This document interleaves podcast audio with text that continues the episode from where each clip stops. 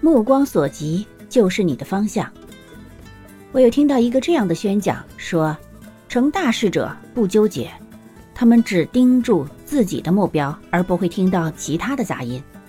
那么，同样的话的英语版本，在最近的传奇女赛车手丹妮卡的一个采访中，我也听到类似的话：目光所及就是你的方向。You look where your eyes go。在采访中，这位女赛车手是这样说的：“You look where your eyes go，目光所及便是你能到达的地方。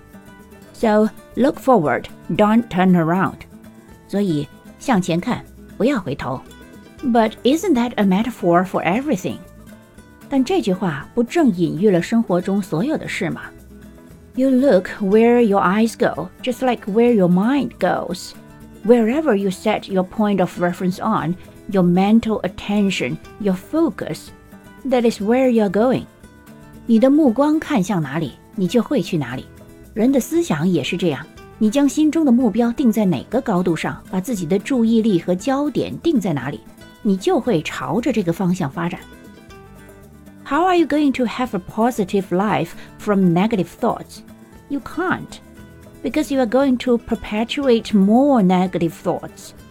And you are going to attract vibrationally in frequency wise people that are thinking the same way.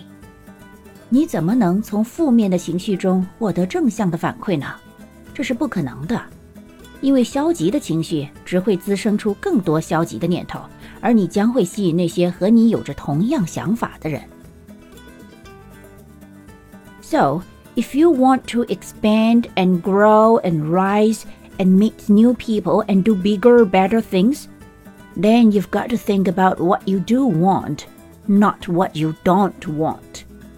所以，如果你想要开阔视野、拓展眼界，遇到更优秀的人，和新朋友一起做更多、更有趣、更大的事情，那么你必须思考自己想要的究竟是什么，而不是你不想要什么。